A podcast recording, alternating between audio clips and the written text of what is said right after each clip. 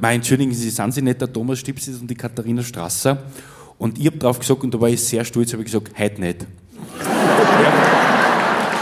Herzlich willkommen auf dem Live-Show-Podcast von Auf dem Roten Stuhl. Ich darf euch heute den zweiten Teil der Live-Show mit Star-Kabarettisten Thomas Stipsitz präsentieren. Auf dem Roten Stuhl, das Gesprächsformat, das es seit 2011 auf YouTube gibt und seit 2018 auch als Bühnenversion im Wiener Stadtsaal. Kurz erklärt, ich plaudere und musiziere mit meinem Stargast. Mein Name ist Bernhard Ecker und wenn du gerne einmal live dabei sein möchtest in einer der kommenden Live-Shows, dann gibt's Infos unter stadtsaal.com oder auf demrotenstuhl.com. In der heutigen Ausgabe dreht sich alles um das Thema Kabarett. In diesem Zusammenhang möchte ich euch ein kleines Geheimnis verraten. Ich plaudere sozusagen aus dem Nähkästchen. Seit vielen, vielen Jahren habe ich insgeheim einen Traum, der mir immer wieder im Kopf herumschwirrt. Und zwar als Kabarettist auf der Bühne stehen zu können und die Leute zum Lachen zu bringen. Welch wunderbare Vorstellung eigentlich. Wer meine Interviews verfolgt, wird sicher schon bemerkt haben, dass ein Großteil meiner Gäste eben genau aus diesem Fach stammt. Viel reden müssen diese Leute auf der Bühne und noch faszinierender finde ich, wie viel Text diese Menschen in der Lage sind, sich zu merken. Davor habe ich wirklich großen Respekt, aber noch mehr bewundere ich, dass diese Menschen alleine und meist ohne großartiger Hilfsmittel zwei Stunden hochenergetisch Geschichten erzählen. Das würde meine Stimme richtig ans Limit bringen. Doch für solche Notfälle gibt es eine großartige Lösung. Gallery Voice Halstabletten schaffen schnell spürbare und lang anhaltende Abhilfe. Über Wirkungen und mögliche unerwünschte Wirkungen dieses Medizinproduktes informieren Gebrauchsanweisung, Arzt oder Apotheker. Wie ihr seht, die heutige Folge ist wieder gesponsert. Große Freude und vielen Dank für die Unterstützung. Wir schalten nun direkt in den Stadtsaal Wien zum zweiten Teil der Live-Show mit Thomas Stipsitz. Viel Vergnügen! Aber ich glaube, das ist ja diese Gratwanderung, die man dann eben, glaube ich, als Künstler auf der Bühne durchlebt, eben, wie du gesagt hast, Kritiken, der Druck von außen, der Druck von den Medien. Man, dann sollen diese Plätze immer voll sein.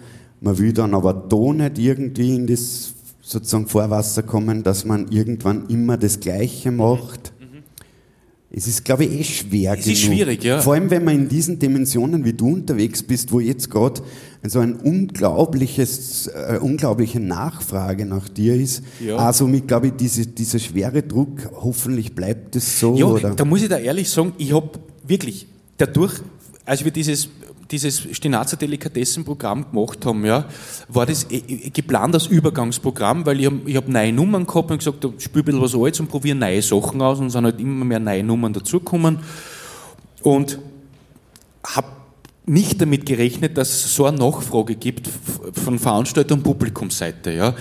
Und deswegen ich bin da auch immer sehr vorsichtig. Also wie, als, als wir gemerkt haben, okay, da gibt es einen, einen Druck, den man kompensieren muss, und gesagt, okay, man geht halt einmal in, eine Tausender, in einen Tausendersaal rein und so. Ähm, habe ich ihm gesagt, du, da wir das vorsichtig, da wir nicht zu viel, nicht, weil schauen wir mal, wie das wird. Und, und auch so am Land draußen, dass man sagt, gehen wir mal in eine Sporthalle und, und solche Sachen. Ich, ich, ich freue mich wahnsinnig drüber, dass das so ist. Ja, das ist ja auch finanziell nicht uninteressant.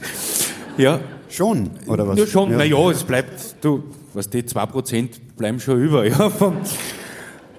Aber ich weiß, dass es ein momentaner Zustand ist, ja. Und ich, ich, ich sage auch ganz ehrlich, ohne, ohne jetzt irgendwie mit falscher Bescheidenheit oder so, diese Größe, so wie, wie es im Stadtsaal ist mit 420 und so, so habe ich die letzten Jahre gespielt und so hat es mir auch sehr taugt, muss ich sagen, ja. Weil es geht, es bleibt nicht so. Ja? Es, es, bleib, es bleiben nicht die 1500er Seele. Ja? Das ist, weißt du, eine Sporthalle bleibt eine Sporthalle. Ja? Da kannst du so viel schwarze Vorhänge hinten, es bleibt eine Sporthalle. Ja? Ja, also theatralischer Raum ist dann schon schwierig irgendwie zu schaffen. Ja. Deswegen haben es wir auch oft gemacht, dass wir irgendwo gespielt haben und gesagt, nein, machen wir lieber einen Doppeltermin. Spielen wir am Nachmittag und am Abend. Ja. Dann spielen wir zumindest in, in dem 500er Saal, der, der einen theatralischen Raum man hat und wo noch jeder alles mitkriegt. Ja. Weil in der Sporthalle Kindberg ist der Letzte in der letzten Reihe, da ist schon schwierig, dass du halt von von der Mimik und der Gestik was mitkriegst.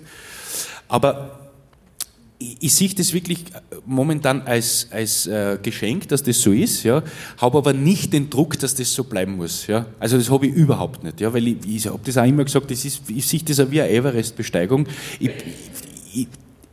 Es geht ja noch mehr, wenn man will. Ja. Aber ich, ich finde, ich bin jetzt, ich sehe jetzt den Gipfel, ja, in dem Basislager, wo ich bin, ja, ich bin kurz vor der Todeszone, ja, ja, und da, das passt, ja, weil wenn man mal in der Todeszone war, ja, ja, passieren die meisten Unfälle dann beim Abstieg, ja. Deswegen, wenn ich gar nicht in die Todeszone komme und jetzt da bin, und kann ich auch gemütlich wieder runtergehen, weißt, ja, und trotzdem leben davon. Das ist so mein Ding davon. Es hat ja ein gewisses Suchtpotenzial auch, das da ein bisschen mitschwingt, ne? Dieses immer größer, weiter, höher, schneller, weiter, das, so, so läuft es ja heute. Ja, ja. Und ich glaube, das ist ja als Mensch immer das Schwierige dann zu verdauen, zum einen diesen Riesenerfolg und auch dann nicht dieses, dass man noch mehr will und noch mehr, weil das ist ja ein menschliches Phänomen. Ja. Wenn man nämlich das schon mal kennengelernt hat, das ist ja immer... Das stimmt, ja. Es stimmt, ja. Aber noch einmal, ich, ich, dadurch, dass keiner damit gerechnet hat, ja, und das jetzt nicht irgendwie spekulativ äh, im Vorfeld besprochen wurde, ja, ist das jetzt in Wahrheit eine super Draufgabe. Okay. Ja, ja. Und solange es so ist, freue ich mich irrsinnig drüber. Ja. Und wenn es nimmer ist, ist es halt nimmer. Ja. Ja. Also wenn ich blöd wäre, wenn dann überhaupt keine Leute mehr kommen, aber, aber wenn ich mich irgendwann ja, in, in, in dieser Größe einpendel wieder, dann bin ich auch mehr als zufrieden ja, Ja. Mit, mit meinem beruflichen Schaffen. Ja, wenn dann keine Leute mehr kommen, dann würde ich sagen, bietet die Thematik Religion doch durchaus vielschichtige Möglichkeiten. du, das ist ein Ass im Ärmel. Das, ja. Das haben die wenigsten. Das haben die, wenigsten. wenigsten, muss man sagen. Ja. Ja. Oder ein Mesner oder was. Das wird Ja. immer braucht. Das, Also ich habe als Ministrant, das weiß ich nur, fürs Begräbnis 10 Schilling und für normale Mess 5 was Schilling. schön gekriegt. Ja, ich Ja. Meine, das ist ja, Du, das waren Gelder damals. das waren Gelder. Ja, ja. Und gerade am Land, ich weiß, der ein Jugendfreund von mir, der David, der ist mittlerweile, der war, wollte immer Pfarrer werden, ist er auch geworden. Wir haben als Burm im Hof messen gelesen. Wirklich. Haben wir echt gemacht. Wir haben von die, von die, von die Lebkuchen unten die Oblaten oberkratzt. Das war die Hostie, ja. Statt Wein war es halt Traubensaft, das muss ich auch sagen. Ja.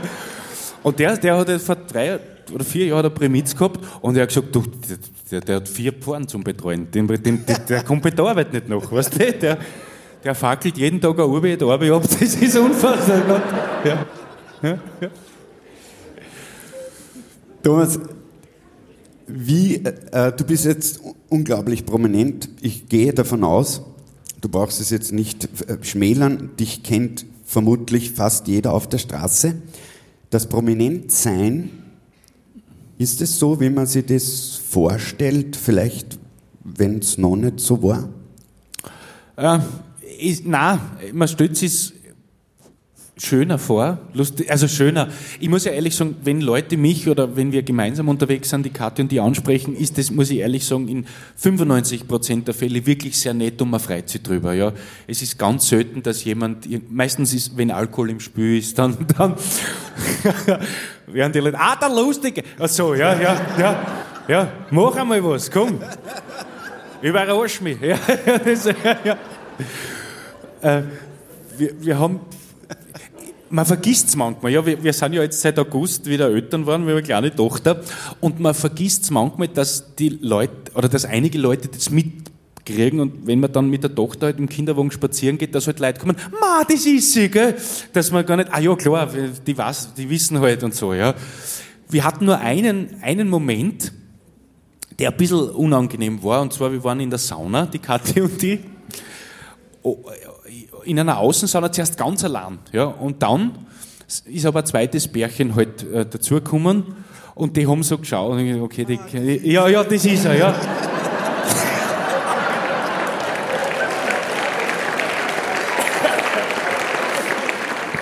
Entschuldigung. Nein, es war, es war ungefähr so, ja. Haben wir uns mehr erwartet. ja. Aber da ist mir dann, Gott sei Dank, weil wir haben dann so, so, so Eukalyptus reingeholt zum Aufgießen. Ja. Und, und mir ist dann noch Peter Sellers Spruch nämlich eingefallen, weil die haben wirklich sehr offensichtlich immer hergeschaut und man schaut dann eh schon so offensichtlich weg. Ja. Und als ich da halt diesen heißen Stein passiert habe, hat sie dann die Frau ein Herz gefasst und hat mich angesprochen. Ja. Und hat gesagt, mein, entschuldigen Sie, sind Sie nicht der Thomas Stipsis und die Katharina Strasser? Und ich habe drauf gesagt, und da war ich sehr stolz, habe ich gesagt, heute nicht.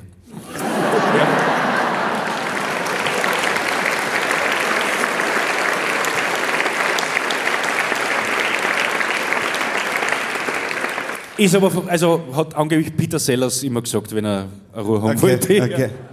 Ja, man, man lacht jetzt natürlich drüber, aber ich könnte mir schon vorstellen, es gibt vermut, also es ist vermutlich nicht immer gleich angenehm. Äh, das Nein, zeigt also- die Geschichte ja eh. Ja, ja, aber wie, noch einmal, in der Regel ist es, ist es sehr nett. Also ich habe es auch erlebt, äh, ich habe mal gedreht mit dem Armin Assinger und da ist das, das hat nochmal eine ganz andere Dimension. Ja?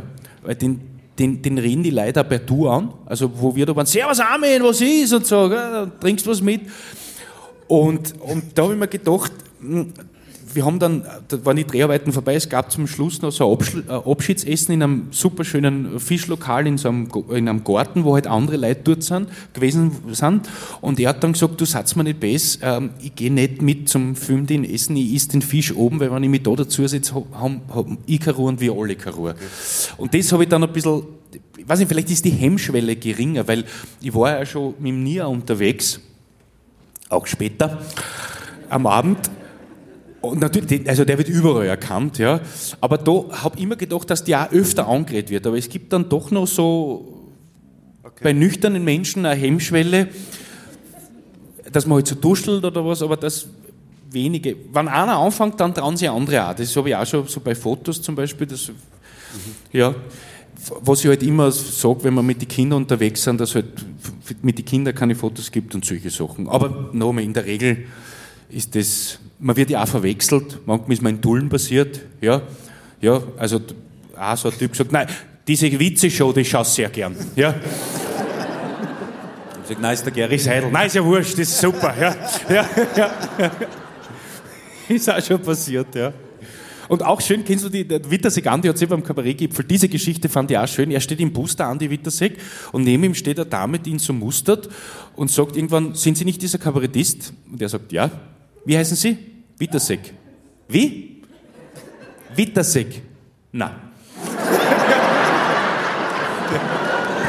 fand ich auch schön. Ja, ja das ist schon. ja. Ich habe jetzt gerade kurz den Faden verloren, ich weiß Ja. gar nicht, wie es weitergeht. Und das muss ich auch, das fand ich Ja, auch eine bitte, schöne Thomas, Geschichte. Das ist ein guter Moment. Das war Fang schön. auf. Ist mir mit dem Manuel passiert, mit, mit dem Robey. Äh, Wir beim Film Set stehen wir halt und, und damals hat er noch geraucht, rauchen eine und es stellt sich eine Komparse zu uns dazu und schaut den Manuel ganz lang an, sagt aber nichts lang, steht nur so dabei. Ja. Und irgendwann in einer Sprechpause von uns sagt er zu ihm, Sehr's. Du hast den Falker gespielt, gell? Er sagt, ja, nee, den Film habe ich ja vernichtet. Und dann im selben Atemzug, ich hab ja gut kennt den Hans. Das war, war auch sehr schön. Ja. Ich mache selber auch Musik. Ja. Und da, dann war eh klar, ja, um was geht. Ja. Das, das sind immer die coolsten Leute, das habe ich die Erfahrung auch gemacht, die dann, ich mache selber auch Musik Ja. und hab, ich spüre Schlagzeug. 72 habe ich Schlagzeug angefangen zum Spielen, habe es aber dann leider aufgegeben nach zwei Jahren. Okay. Und erzählt er das aber 20 Minuten lang. Super, ja. Aber noch schöner finde ich, wenn man sagt, ich lasse dir mal unverbindlich was zukommen. Gell? Kannst du mal. Huch einmal rein. Ja. Vielleicht kannst du das brauchen. Ja. Ah, weh. Thomas, ähm, äh, nur mal zuvor, jetzt ist mir wieder eingefallen, genau, also Ja. weil du gesagt hast, diese Hemmschwelle, die dann überschritten wird, gell? ich finde das immer interessant, weil das würde man ja bei einem Menschen, der jetzt nicht auf der Bühne steht, bei einem Fremden ja niemals machen, dass man sozusagen diese, diese, diesen Respektsabstand dann quasi überschreitet und da...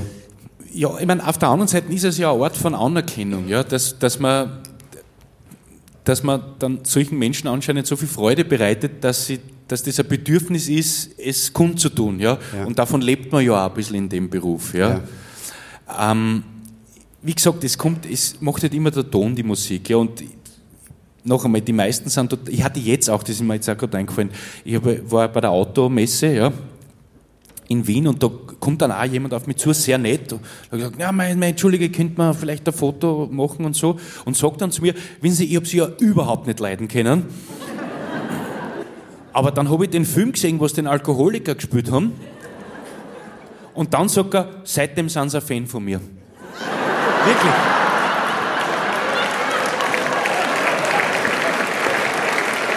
Hat mir auch gefallen, ja. Und in diesen Momenten, glaube ich, muss man als Kabarettist mit ganz großen ja, ja, ja. gleich ins Handy oder eine Notiz Ja. rein und Ja. Und das ist halt Situationskomik. Ja, das kann man, das kann man fast nicht. Sehr, sehr aber du hast das eh sehr gut wiedergegeben. Okay, ja. Ich, aber ich erinnere mich jetzt gerade, Thomas, der äh, Michael Danier hat, Nirvarani hat äh, auch bei diesem Thema zu mir gesagt, ja, man darf sich auch nicht wundern, nicht? Ich meine, da sitzen sie daheim, blatt und ausgefressen in ihre gackbraunen Sofas. Ich schaue aus, aus was gibt es Neues, zu einer ins Wohnzimmer und das jede Woche. Also sozusagen Und denken Sie, schau, der ist auch blatt. Also, aber Ja. praktisch da drauf, okay, man ist halt mit diesen Menschen dann äh, in einem sehr persönlichen Verhältnis in dem Ja, Moment. und ich finde es auch okay. Ich meine, das ist ja ein bisschen ein Grund. Also, wenn man, wenn man sich für diesen Beruf entscheidet, dann muss man, wenn es die Leute gefällt, fast damit rechnen, dass man mal angesprochen wird. Ja. Also, das ist ja. Gehört dazu. Gehört dazu. Ich meine, wa- was natürlich schon komisch ist, wenn, wenn man dann irgendwie privat auf einer Feier ist und es, es sind nicht nur Bekannte, sondern auch halt andere Leute dort, die dann so fragen, ah, kann, kannst du nicht kurz irgendwas aus dem Programm oder so machen? Und das, das blocke ich dann auch immer ab und sage, du, ich, ich weiß, ich bin nur privat da und hätte mich einfach gern wie alle anderen betrinken oder was auch immer.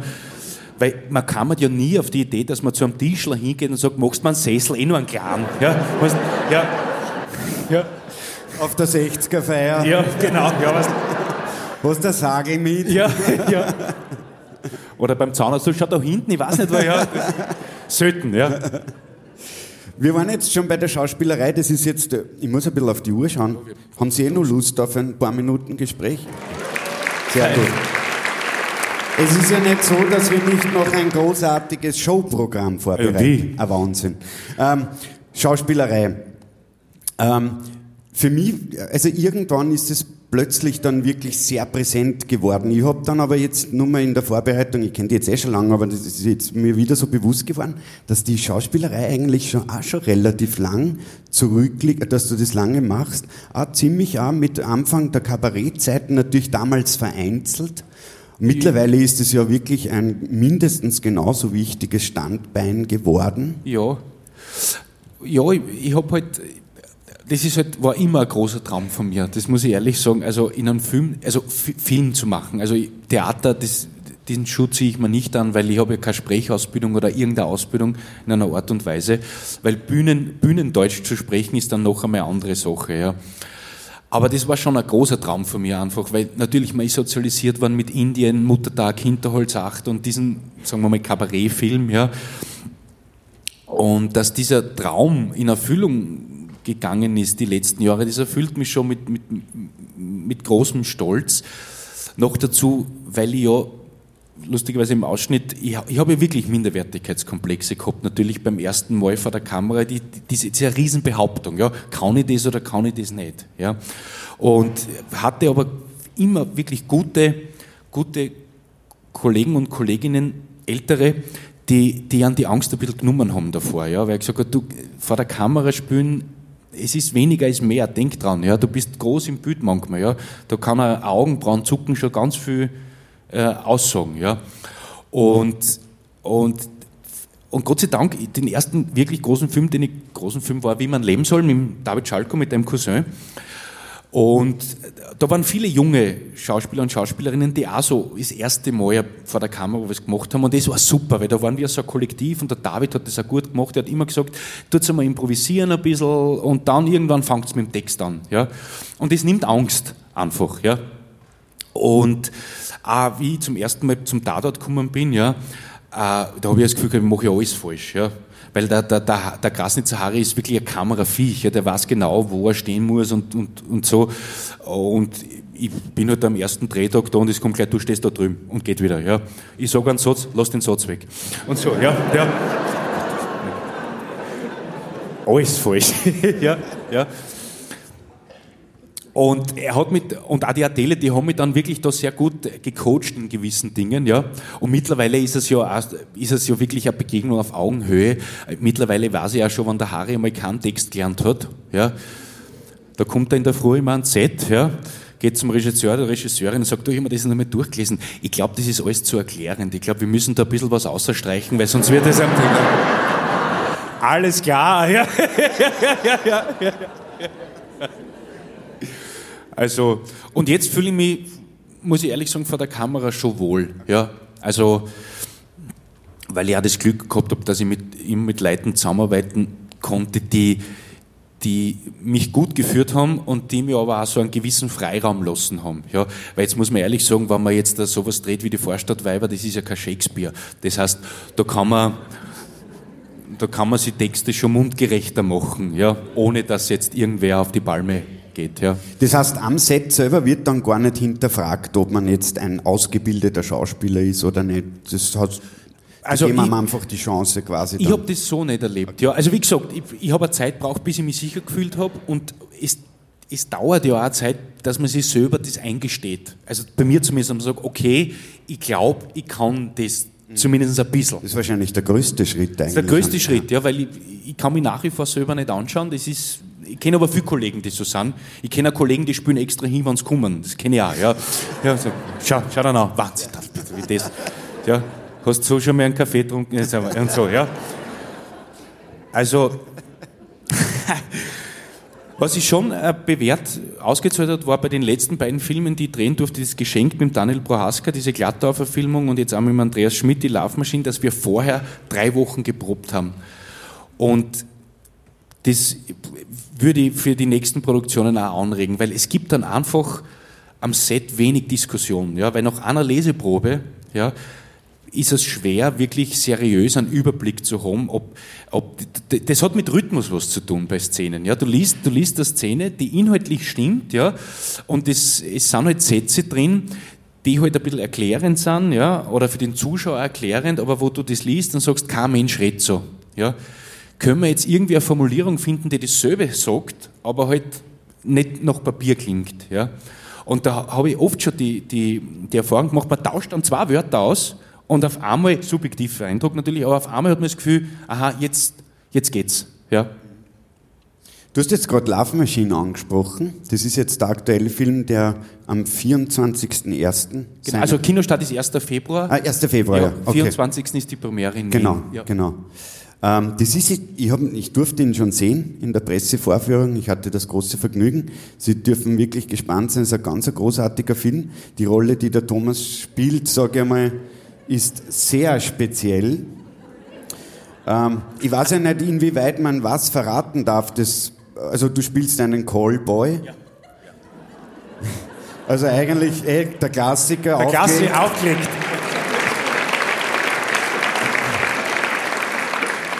Ich weiß nicht, so viel, glaube ich, darf man verraten. Man sieht da auch einmal einen nackten Popo. Ja. Ähm, Meine nämlich. Ja, ja, ja. Äh, die Frage jetzt dazu, ähm, es gibt spezielle Rollen, das ist unbestritten. Ist es oft ein, kostet es eine Überwindung, solche Rollen dann, die spezieller sind, wo die, dieser Menschentypus spezieller ist? Äh, oder sagt man da einfach für sich, ja, ich bin halt jetzt Schauspieler, aber für, den, für mich persönlich, wie stehe ich dann da? Weil es ist ja oft das Phänomen, dass man für Rollen ja auch als Schauspieler verantwortlich gemacht wird, geschimpft wird auf der Straße und so, das habe ich ja oft schon. Aber dann hast du das wirklich gut gemacht. Also ja, okay. wenn, wenn, ja, es ist eher ein Kompliment, aber ist es schwierig da manchmal? Oder das finde ich ja gerade, also was das Schauspielen betrifft, das finde ich ja die große Herausforderung, wo ich sage, da ist es auch, finde ich es auch spannend, gewohntere Pfade zu verlassen, ja, weil das macht ja auch den Reiz aus, dass man jemanden spürt, der vielleicht überhaupt nichts mit Amt zu tun hat, ja. Jetzt muss ich sagen, ich hatte bis jetzt, ich, ich habe natürlich viele Charaktere gespielt, die auch mit mir ein bisschen zu tun gehabt haben oder mir haben es gerne auch so tollpatschige Charaktere gegeben, wo ich auch gesagt habe, du, das, das wäre jetzt, das habe ich oft genug gespielt, ja. Weil ich, ich bin ja selber auch nicht der Geschickteste, muss man sagen handwerklich und so weiter. Äh, oh. Das war jetzt in ihrem Kopf, gell? das muss man auch sagen. Und äh, da war das schon auch raus. Also in Bezug auf. Also ich habe mich sehr gefreut über diesen Daniel Glattauer Typen, ja, weil das war für mich schon auch wirklich herausfordernd, dass man, man spielt einen Typ, der die ersten 15 Minuten im Film wahnsinnig unsympathisch ist und den man wirklich nicht mag, ja. Und dann diese, diese, diese Dramaturgie zusammenzubringen, dass man den zum Schluss mag, ist, finde ich nicht leicht, aber sehr spannend zu spielen. Und, und bei dieser Love Machine, bei diesem Callboy, ist es ja auch so, das ist ja ein Mensch, der, der einfach so im Leben dahin treibt, ja, wie unter einer Käseglocke gehend, ist, der denkt ja nie an morgen, ja. Und durch einen Schicksalsschlag merkt er plötzlich, verdammt, ich muss mein Leben in den Griff kriegen, ja. Seit Jahren wieder mal, ja. Und dann tut sich halt dieses Feld auf mit diesem, mit diesem Escort-Service für, sagen wir mal, reifere Damen, ja. Und was mir aber an dem Typen gefällt, das ist ja nicht der klassische Callboy, ja, so wie man sich vorstellt und wie man da recherchiert in dieser Branche. Und das, na, das sind schon alles schöne, meistens schöne, durchtrainierte Männer. Also das, jetzt würde man. Ich kann es nicht sagen. Na ja, nein, das ist. Aber das finde ich ja den, den, den, auch das Schöne an dem Film, dass es jetzt nicht so ein Manuel Rubey-Typ ist, wo man sagt, naja gut, ne? ja, Nein, da habe ich schon gelitten oft auf Tournee. Muss ich wirklich, nein, wirklich. Immer gesagt, zu uns haben sie gesagt, der Schöne und der Liebe. Ja.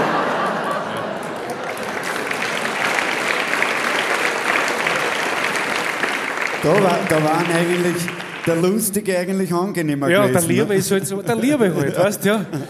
Das ist ein der Schule nach bist eh lieb, aber was der. Der kleine, kleine Bruder von, ne? Ja, genau, ja. Mehr ist nicht, gell? ja, ja. Ja, ja. ich glaube auch die Gefahr, dass man auch dann ihm als Schauspieler diesen Stempel einer gewissen Rolle auch bekommt, ja. ist auch immer, glaube ich, die schwebt auch immer im Raum. Ne? Genau, ja. Der kann immer nur der, der spielt immer nur das oder. Richtig, ja. Und klassisches Beispiel der Mundel seinerzeit. Ja, ne? der sehr gekämpft hat, der Karl Merkatz natürlich, weil der hat ja viele andere Sachen, der hat ja am Theater gespielt und alles, aber natürlich war das so ein Erfolg, dass man ja. dann so jemanden gern auf, auf, auf so eine Rolle reduziert. Nicht?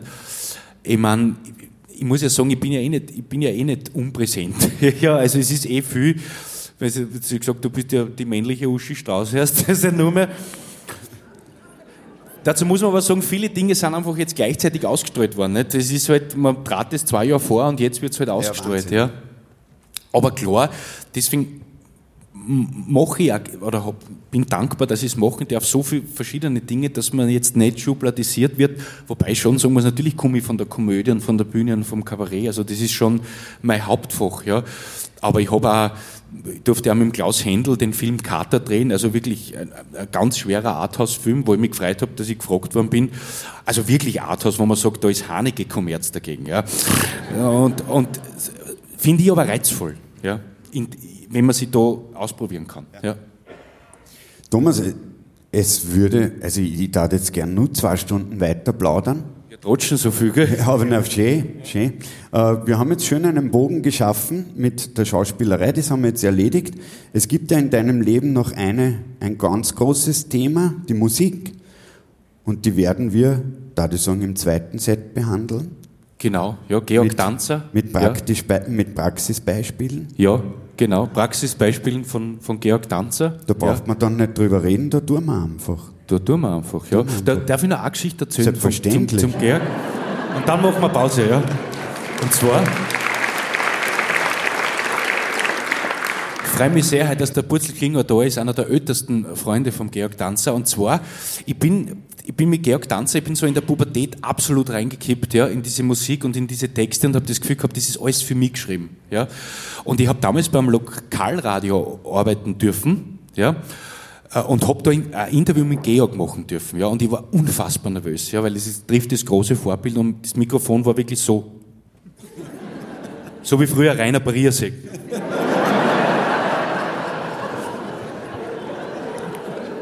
Ist ein bisschen besser geworden. Ist besser geworden, ja, ja, ist besser geworden. Ist besser geworden, ja. überhaupt seit der Mehlich weg ist, ist überhaupt ganz besser. Ja.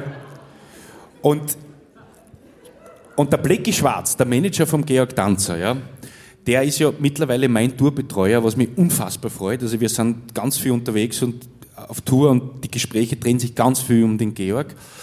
Und wir waren alle so nervös, ich habe keinen Führerschein noch gehabt. Meine Mutter war dabei, ja, die, war, die hat einen richtigen Spitz schon gehabt, weil die hat so viel Sekt getrunken, weil es auch so nervös war. weil wir jetzt den Georg Danzer treffen, ja. Und der Blackie Schwarz, der Manager vom Georg Danzer, geht so das im, im Gang zur Garderobe entlang und meine Mutter sieht den und will ihn aufhalten und will zu ihm sagen, bleib stehen, Sie sind ja der Manager vom Georg Danzer und sagt, glaube ich, aufgrund des Sektkonsums und ihrer Nervosität, Mei, bleib stehen, Sie sind ja der Vater von meinem Burm.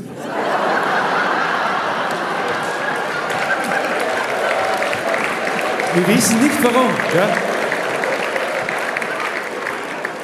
Und es war dann so ein Eisbrecher, weil der Blackie hat die Geschichte natürlich dem Georg erzählt, gesagt, darf ich vorstellen, das ist mein Sohn? Ja, ah, wusste ich gar nicht. Ja, ja. Und es war so ein tolles Interview und wir haben sage und schreibe zwei Stunden gesprochen. Ja, Super, also, super. Und dann sind wir eingeladen worden zu Konzerten und Super. ich glaube, ich sicher in meinem Leben 15 Tanzerkonzerte gesehen und durfte einmal sogar Vorprogramm spielen bei ihm. Super. Scheint ein gutes Zeug zum sein, der Sekt. Ja, ja. Das will ich auch. Tom und Jerry war das damals, dieser Tom und Jerry Sekt. Meine Damen und Herren, ich hoffe, Sie hatten Gesp äh, Spaß an unserem Gespräch in der ersten Hälfte der Live-Show. Wir entlassen Sie jetzt in eine 15-minütige Pause, sehen uns in 40 Minuten spätestens wieder. Thomas, danke. Ja, vielen Dank. Es war eine Vielen unfassbare Dank fürs, für die. Aufmerksamkeit. Dankeschön. Danke sehr. Bis gleich. Bis gleich dann. Ja. Das war die zweite Hälfte der Live-Show mit Thomas Stipsitz. Ich hoffe, Sie hatten viel Spaß beim Zuhören. In Kürze gibt es die nächste Folge hier auf dem Live-Show-Podcast. Bleiben Sie mir treu und alles Gute. Bis bald.